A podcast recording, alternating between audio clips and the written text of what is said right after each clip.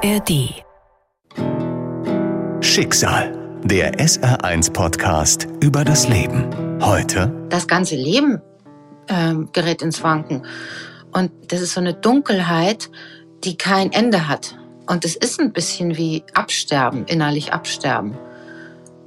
Und das Schlimmste ist ja, wenn man denkt, das hört nicht auf. Da, da komme ich nie wieder raus. Der Gedanke ist so bedrohlich bei der Depression. Weil ich bin ja da reingekommen und habe das ja nicht so richtig wahrgenommen. Also weiß ich auch nicht, wie ich da wieder rauskommen soll. Schicksal. Der SR1-Podcast über das Leben. Mit Martin Liss. Das erste war so eine dauerhafte Müdigkeit, die auch mit Schlafen nicht wegging. Und dann das Gefühl, von der Welt getrennt zu sein. Das war wirklich richtig extrem. Ich ich habe mich mit einer Freundin getroffen, wir haben uns unterhalten und ich hatte das Gefühl, äh, ich spüre sie gar nicht und sie spürt mich auch nicht, was gar nicht so der Fall war. Aber ich hatte das Gefühl, wir sind komplett getrennt und ich bin total langweilig und irgendwie nicht richtig lebendig. Also ich lebe in Hamburg und wenn ich durch Hamburg gefahren bin, dann habe ich gedacht, da draußen ist die Welt und ich gehöre nicht dazu. Also ich war getrennt von der Welt, aber ich war auch getrennt von mir und von meinen Empfindungen. Sowas wie Freude, auch Wut, das war alles total gedämpft. Cornelia ist verheiratet. Sie hat drei Kinder und arbeitet erfolgreich als Redakteurin für einen Verlag. Von außen wirkt ihr Leben gut, stabil, völlig normal.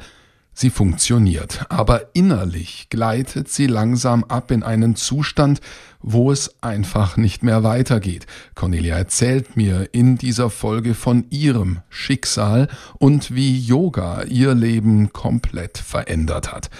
Cornelias Geschichte könnt ihr wie alle weiteren Folgen dieses Podcasts in der ARD Audiothek finden. Depressionen sind ein physiologischer Zustand. Das hat was mit Neurotransmittern im Gehirn zu tun. Jetzt ist das Herz uns irgendwie näher als das Gehirn und wir glauben mehr über das Herz zu wissen als über das Gehirn und über unser Hormonsystem.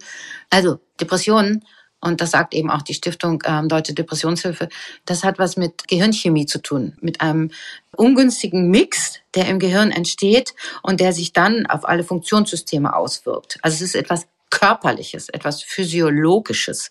Ich finde es sehr, sehr wichtig, das immer wieder zu betonen. Insofern sollte man es mit Herzinfarkt gleichsetzen und beim Herzinfarkt ist es halt Notfallmedizin und gib ihm und lebensrettend. Gott sei Dank hat die Aufklärungsarbeit die Anzahl der äh, Menschen, die sich suizidieren, sehr gesenkt. Und nicht jede Depression ist ähm, suizidal, auch zum Glück. Trotzdem ist dieser Zustand ganz, ganz schrecklich. So eine äh, Psychiaterin hat mal gesagt, es ist so, als wenn man in der Badewanne sitzt und dann immer so warmes Wasser nachlaufen lässt, dann wird es ja auch irgendwann sozusagen warm, hat man eine gute Temperatur und es ist auch noch Wasser in der Wanne. Und bei mir war einfach die Wanne so leer, dass ich nichts mehr auffüllen konnte. Ich war an den äh, Reserven und die hatte ich auch schon fast aufgebraucht. Also das war schon ein bedrohlicher Zustand. Das ging auch weiter bis zu einem bestimmten Punkt, wo ich auf einmal gemerkt habe, ich kann so nicht weitermachen. Irgendwas muss sich verändern.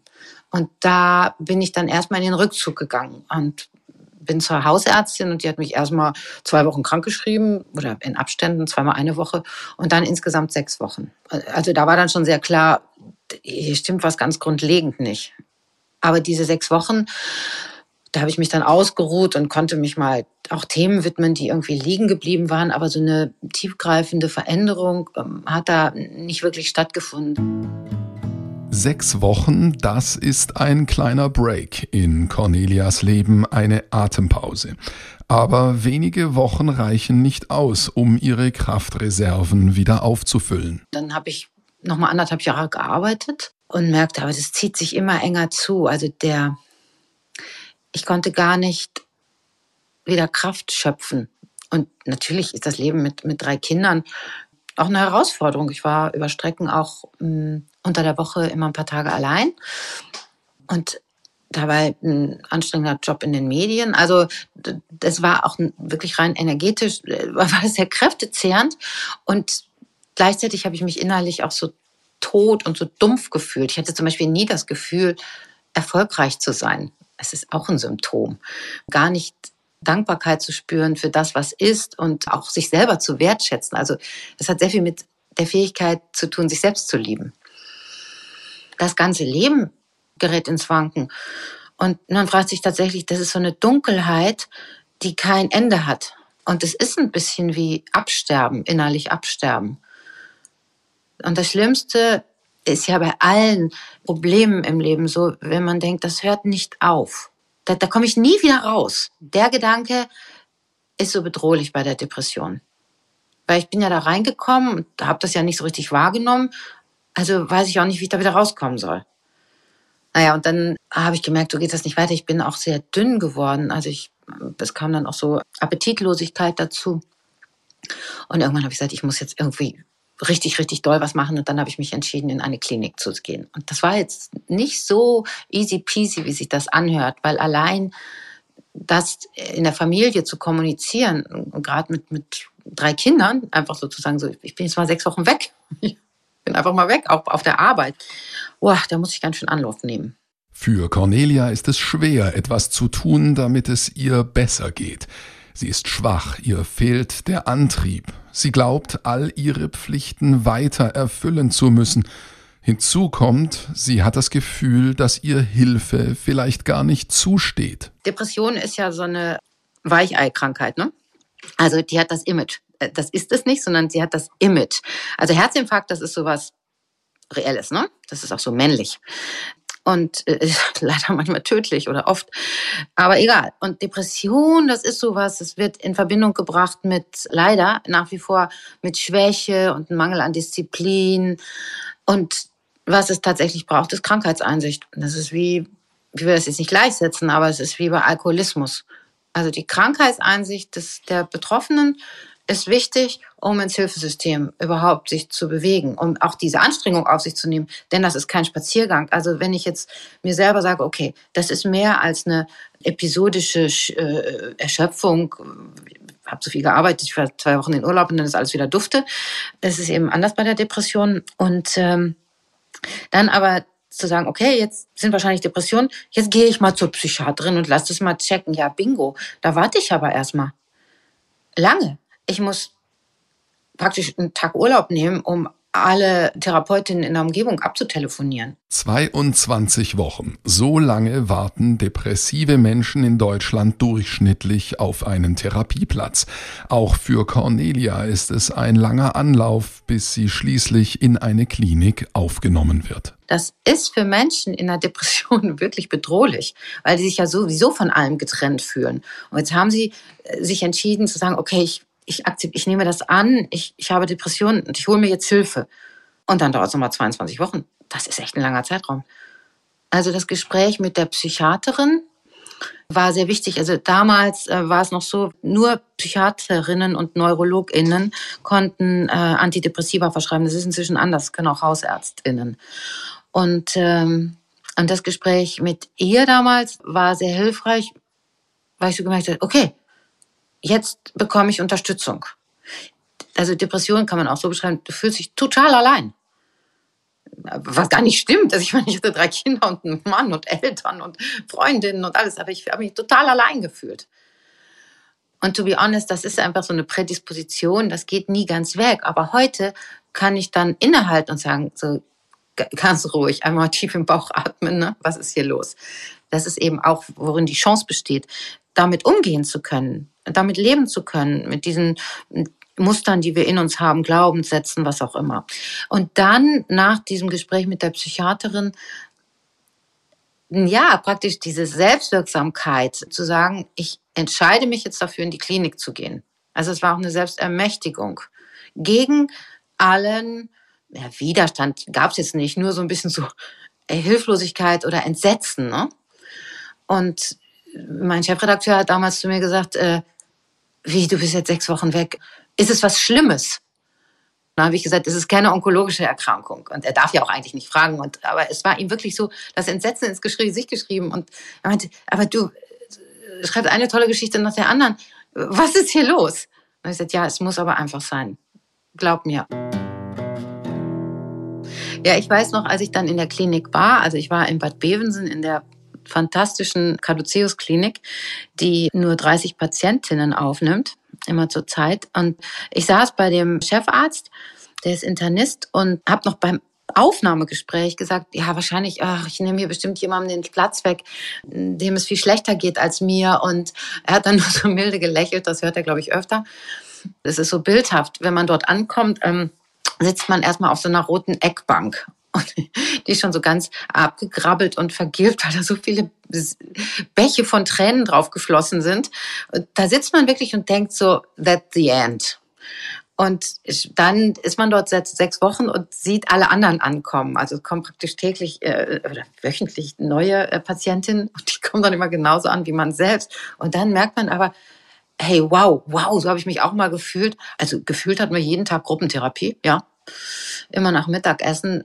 Und ähm, das ist auch sehr hilfreich zu sehen, dass es andere Menschen gibt, denen es ähnlich ergangen ist. Aus unterschiedlichen Gründen. Also es sind unterschiedliche Biografien, aber irgendwie alle haben gemerkt, boah, ich bin einfach krank, ich, äh, ich kann nicht anders. Und das ist irgendwie ein guter therapeutischer Effekt zu sehen, dass eine Besserung eintritt dann lichtet sich die Dunkelheit. Ich kann wieder, ich spüre mich wieder selbst. Ich, äh, ich habe angefangen, die Natur mehr wahrzunehmen. Wir sind jeden Morgen um 7 Uhr rausgescheucht worden, um, um uns zu bewegen. Ich habe angefangen zu joggen, bin dann da jeden Tag sechs Kilometer gelaufen und und so durch diese körperliche Anstrengung bin ich wieder in den Körper zurückgekommen. Das ist ja, Depression ist ja auch eine Trennung vom eigenen Körper. Und dann in der Klinik, da wurde es dann jeden Tag heller. Ich habe dann auch meine Yoga-Praxis wieder aufgenommen, muss ich sagen. Und habe dann bin einen Tag gejoggt und am nächsten Tag habe ich Yoga für mich gemacht. Und dann kamen die ersten Leute, die mit mir Yoga gemacht haben. Und das hat dann praktisch den, ja, wahrscheinlich den Grundstein für die endgültige Transformation gelegt. Ich bin dann nach der Klinik, dann so mit dem Hamburger Modell. Das bedeutet, dass man äh, äh, nur sehr, sehr wenig Stunden arbeitet. Erstmal nur so zwei Stunden am Tag und dann vier Stunden am Tag und so eine Wiedereingliederung gemacht. Aber auch das hat nicht gereicht. Dann hat mich das alles nochmal eingeholt. Also es dauert, ja. Der Aufwind durch die Klinik, erste Lichtblicke, endlich wieder Wohlfühlen mit sich und mit dem Körper und dann wieder zu Hause, wieder nicht arbeiten können, akzeptieren müssen, dass es verdammt lange dauert. In dieser Situation erinnert sich Cornelia an ihre frühere Berührung mit Yoga. Als ich mit meiner Tochter schwanger war, 1987, da, ich habe in Passau studiert und da habe ich auch äh, Yoga zur Geburtsvorbereitung gemacht. Das war damals noch nicht so populär. Ich war die Einzige in der Gruppe. Menschen haben Bilder vom Yoga im Kopf, aber in der Schwangerschaftsvorbereitung, das ist ja auch für viele so der Einstieg, für viele Frauen, Männer auch manchmal, ist es einfach so, so unglaublich hilfreich. Und dann habe ich aber nach 1987 ist das Thema Yoga sehr in den Hintergrund gerückt. Also ich habe dann praktisch gar nicht mehr praktiziert. Dann kam hm, zehn Jahre später mein erster Sohn, dann mein zweiter und irgendwie pff, hat sich das verloren in den Lebensmühlen. Leider, muss ich sagen. Und äh, ich habe es dann eben erst nach der Erkrankung wieder so richtig äh, systematisch aufgegriffen. Und auf einmal war alles möglich. Es ist wirklich verrückt, aus dieser totalen Dunkelheit dann in dieses Licht zu gehen. Und ich, also wahrscheinlich denken jetzt die ersten Hörerinnen, oh mein Gott, Yoga. Hm. Einfach nur mal systematisch zu atmen und sich in den Körper zu begeben und nach innen zu schauen. Also ich meine, alle, die christlich erzogen wurden, die kennen das ja auch, abends im Bett nochmal den Tagrevue passieren zu lassen. Das sind ja Techniken, die es in Religionen gibt und ja, in Familien in der einen oder anderen Form. Das muss jetzt nicht christlich sein, es äh, muss nicht muslimisch sein. Das tun viele Menschen auch ohne Religion. Und im Yoga machen wir es eben sehr systematisch und strukturiert. Und dadurch haben wir ein Werkzeug, das uns auch durch Krisen trägt. Und dann habe ich gedacht, wenn ich jetzt sowieso auf dem Sofa sitze, dann kann ich auch zum Yoga gehen. Das ist auch so was, schlechtes Gewissen. Also erstens geht mir schlecht. Ich gehe meiner Umwelt auf die Nerven. Ich fall aus. Ich, meine Kolleginnen müssen meine Arbeit mitmachen. Das bleibt ja, ne, diese Belastung. Und ich, ich will ja auch nicht zur totalen Egomanin werden. Ich bin sicher, das kennen viele. Ja, dabei wird man sagen, ja, darf man denn das? Ja, darf ich das jetzt, Arno? Ja, also ja, darf ich. Muss ich sogar, weil ich ja danach wieder alle happy machen kann. Und ja, dann habe ich bin ich ins Yoga-Studio gegangen. Voll schlechtes Gewissen. Alle anderen müssen arbeiten. Äh, meine Familie leidet und ich gehe zum Yoga. Und das war im Grunde dann der richtige äh, Shift zum, zur Transformation. Da hat nämlich, da habe ich dann der Yogalehrerin gesagt, ja, darf ich denn, wenn ich Antidepressiva nehme, darf ich dann so meditieren und Yoga machen? Da hat die mich nur angeguckt und gesagt, naja, wenn du in psychiatrischer Behandlung bist, wenn du da im Hilfesystem bist, ja, besprich das aber auch mit deiner Ärztin. Und hat sie gesagt, dann mach doch einfach die Yogalehrerinnen-Ausbildung. Ich so, hä? Ich kriege mein Leben jetzt schon nicht auf die Reihe. Jetzt soll ich auch noch Yogalehrerinnen-Ausbildung machen. Das geht hier gar nicht. Und dann hat sie dann gesagt, da bekommst du alles, was du brauchst. Alles, was du brauchst. Das heißt nicht, sich die Füße hinter die Ohren stecken zu können. Cornelia lernt im Yoga ihr Nervensystem zu beruhigen, mit Stress umgehen zu können, sich selbst zu beobachten und zu managen. Yoga gibt uns Werkzeuge an die Hand, mit denen wir im Alltag jederzeit unser Nervensystem beruhigen können. Es gibt auch noch viel mehr, aber ich glaube, das ist für die meisten Menschen, weil wir alle sind gerade aktuell total unter Stress aus verschiedenen Gründen. Die Welt verlangt viel von uns. Und innehalten zu können, über das Nervensystem wird das Hormonsystem angesteuert und es beruhigt sich alles. Wir haben wunderbare Drüsen, wie zum Beispiel die Zirbeldrüse, die für den Tag-Nacht-Ausgleich sorgt. Das kennen wir alle, Melatonin. Und das können wir ansteuern im Yoga. Also so, deswegen sagt man auch, äh, da geht so das Licht an, das Innere. Ne? Wir können dort, wo Dunkelheit ist, tatsächlich unter zur Hilfenahme unserer Drüsen, ja, das ist Endokrinologie, können wir unseren Zustand verbessern. Und das ist ein Riesengeschenk. Dazu braucht man keine Kerzen und keine, man braucht keine äh, Sternenleggings und auch keine Räucherstäbchen und auch keine CDs. Hat ja sowieso kein Mensch mehr irgendeine Top-Playlist. Das geht einfach nur mit mir selbst. Tatsächlich ist es die Wahrnehmung meiner inneren Prozesse. Es gibt so eine schöne Formel, die heißt, äh, Yoga ist das, was in mir passiert, während ich versuche, meine Zehen zu berühren. Also ich schaue mir an, was macht mein Körper, was macht mein Geist, was macht meine Psyche. Mein Geist sagt wahrscheinlich, was soll der Quatsch, lass das. Meine Psyche wird entweder traurig oder wütend, weil ich es nicht schaffe. Und mein Körper zieht, weil er mir signalisiert, dass ich mich lange nicht bewegt habe. Und das mit einer Grundhaltung aus Gelassenheit und sozusagen Forscherinnenlust zu sehen, was ist denn möglich. Also der Fokus ist immer, okay, jetzt ist, zieht das vielleicht oder ist unangenehm und dann zu beobachten, wie der Geist sich beruhigt, wie die Psyche sich beruhigt und wie mein Körper nachgibt und den Widerstand aufgibt. Das ist das Besondere beim Yoga. Es geht in die Ruhe, in die Stille.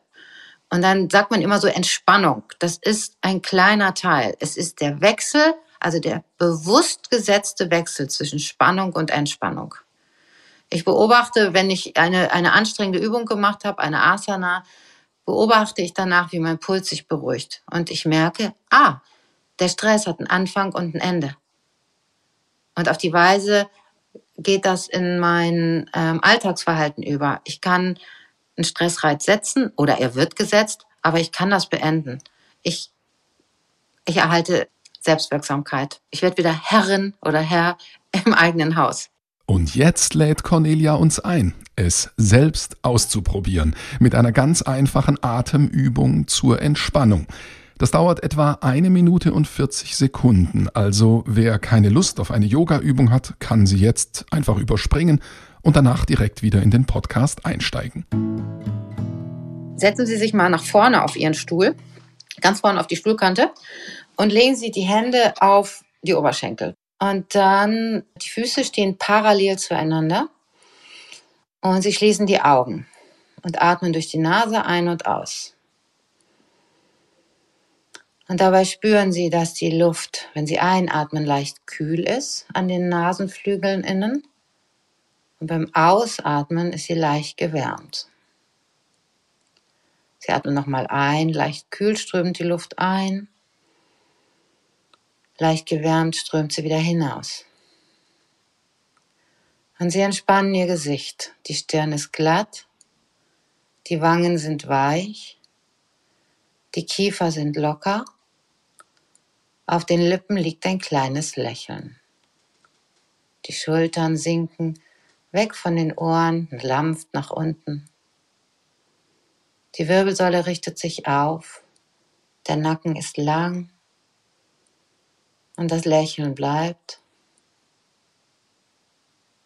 Atme noch einmal tief ein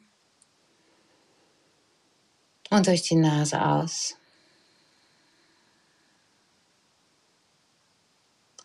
Und nimm wahr, was jetzt gerade ist. Dann lass es ziehen. Es ist nur eine Momentaufnahme. Atme noch einmal ein. Atme aus. Und wenn du bereit bist, dann öffnest du die Augen. Also wir haben ja im Yoga mehrere Komponenten. Das, was die meisten kennen, sind die Körperübungen, die Asanas. Aber zu dem ganzheitlichen Yoga gehört die Atmung, also Pranayama, das heißt, es ist der geführte Atem, indem ich das ansage ein und aus. Und das ist so ein Grenzbereich, ne, in dem wir in Stille gehen, atmen wir anders und wir kombinieren eben Meditation und die Atemtechniken, einfach dieses Stoppen und bewusst etwas machen, was mir gut tut. Das kostet keinen Cent und ist doch so wirkungsvoll. Und übrigens, wenn man das öfter macht, dann wirkt es auch viel schneller. Yoga bedeutet Verbindung wir nehmen Verbindung mit uns selbst auf. Das geht ja verloren im Alltag. Wir sind nicht mit uns selbst verbunden. Und wenn wir nicht mit uns selbst verbunden sind, dann können wir uns auch nicht mit der Welt verbinden. Cornelia verbindet sich. Sie nimmt den Vorschlag der Yoga-Lehrerin tatsächlich an. Ein bisschen Glück kommt dazu und jetzt nimmt ihr Leben die lang erhoffte Wendung. Und tatsächlich ist es echt wirklich verrückt. Bin ich dann zurück in den Verlag und dort ergab sich die wunderbare Möglichkeit, dass die gerade so Gesundheitsförderung aufgebaut haben. Und die Kollegin, die das machte, mm, die hat dann zu mir gesagt, na, ähm, hast du nicht Lust, irgendwie so eine Gruppe zu leiten? Da habe ich gesagt, ja, klar, Yoga-Gruppe kann ich leiten, aber könntet ihr mir nicht die Yoga-Lehrerinnen-Ausbildung bezahlen? Und dann hat Burda mir damals die Yoga-Lehrerinnen-Ausbildung bezahlt. Und von da an wurde das alles sehr schön. Ich würde sagen, es ist ein echt großes Lernfeld und auf jeden Fall mal eine Reise wert, es auszuprobieren. Ehrlich gesagt, nicht alle Menschen müssen Yoga machen, aber die 700, die zum Beispiel im Programm Yoga hilft, was ich ja nun beruflich betreue, die daran teilnehmen, die profitieren enorm. Also wenn eine 87-Jährige sagt, die einen Rollator hat und ein Hörgerät und ihr halbes Leben in Sibirien im Straflager verbracht hat, wenn die sagt, ich fühle mich so leicht nach dem Yoga. Es ist, als hätte ich Flügel. Ich würde mal sagen, dass es für diese Maria eine vollkommen neue Erfahrung ist. Oder eine andere Teilnehmerin in München hat gesagt, sie hätte niemals gedacht, dass in ihrem Alter, die ist äh, 82, dass es noch so viel positive Veränderung gibt. Die kann jetzt ihre Schuhe wieder selber zubinden. Das ist, das ist ein echter Gamechanger. Das ist lebensverändernd. Und wenn ein Mensch, der schon sehr, sehr lange sehr depressiv ist, äh, sagt, ich fühle mich jetzt wieder mit der Welt verbunden, äh, ja, dann muss ich mich echt beherrschen, dass ich als Yogalehrerin nicht weine. Und äh, super süß sind auch die Kinder. Also wir, unter, wir geben das Programm Yoga hilft auch in einer äh, geflüchteten Unterkunft in Hamburg. Da werden 90 Kinder in der Grundschule beschult. Und äh, also so eine geflüchtete Unterkunft, die ist sehr laut. Also es sind Zelte und Container. Es ist laut, es ist dreckig, es gibt viel Gewalt, es gibt wenig Perspektiven und die Kinder lernen dort sehr schnell Deutsch. Das Team, das Schulteam sagt, nach dem Yoga, das sind 30 Minuten pro Woche, sind die Kinder ruhiger. Die sind bei sich, die können besser Wissen aufnehmen. Wir können über das Yoga tatsächlich Sympathikus, Parasympathikus beeinflussen und uns selbst regulieren. Und da ist das Yoga ein ja auch inzwischen wissenschaftlich belegtes Werkzeug. Also die Wirkung ist belegt. Und im Grunde genommen ist Yoga für das, was es kann, äh, noch viel zu günstig. Es ist nur vielleicht nicht erschwinglich. Also eine Yogastunde 20 Euro regelmäßig ist für die Mehrheit der Menschen sehr, sehr viel Geld. Dafür müsste ich vielleicht auf was anderes verzichten. In Cornelias Leben ist Yoga der Gamechanger. Deshalb gründet sie einen Verein, um es für mehr Menschen zugänglich zu machen. Sie will Hürden und Hemmschwellen senken, damit es möglichst vielen Menschen helfen kann, körperlich und psychisch. Also ich habe äh, 2014 einen Verein gegründet, der heißt Yoga für alle e.V. Und wir arbeiten mit äh, Trägern der Kinder-, Jugend-, Eingliederungs- und Altenhilfe zusammen. Also das sind zum Beispiel Grundschulen in Brennpunkten, Beratungsstellen für Menschen mit Depressionen, Wohnhäuser, in denen auch Menschen mit Grundsicherung, also in Altersarmut leben. Das heißt, wir arbeiten mit Trägern zusammen, die Zugang zu vulnerablen Gruppen haben. Und dazu gehören auch Menschen mit Depressionen, die zum Beispiel langzeitarbeitslos sind und in Bezugsbetreuung. Also die Überträger der Eingliederungshilfe möglicherweise den Weg zurück in den zweiten oder ersten Arbeitsmarkt schaffen. Menschen, die also wirklich angedockt sind an eine soziale oder staatliche Einrichtung. Und dort bringt Yoga für alle e.V. das Yoga hin. Das ist eben auch nicht für alle zugänglich, sondern ich muss in so einer Einrichtung äh, sein, in der ich unterrichtet, betreut oder ähm, ja, unterrichtet oder betreut werde oder wohne. Mm, aber das gibt es tatsächlich inzwischen bundesweit mit ja immerhin 60 Gruppen, die wöchentlich stattfinden. Also wir erreichen mit dem Programm Yoga hilft jede Woche 700 Menschen. Aus dem eigenen tiefen Loch rausgekrabbelt und danach ihr Glück mit vielen geteilt und so vermehrt. So kann man Cornelias Geschichte kurz zusammenfassen. Einen liebevollen Gruß sendet sie an die erschöpfte Person, die sie damals war und vielleicht auch an einige, die sich jetzt gerade so fühlen. Ich würde sagen, da kommt jetzt eine dunkle Zeit auf dich zu, aber ganz da hinten, da ist Licht. Und Du hast ganz viele Möglichkeiten und es gibt Hilfen und die schlagen auch an. Und du kannst sicher sein, dass du danach in einer äh, guten Weise eine neue Kraft hast.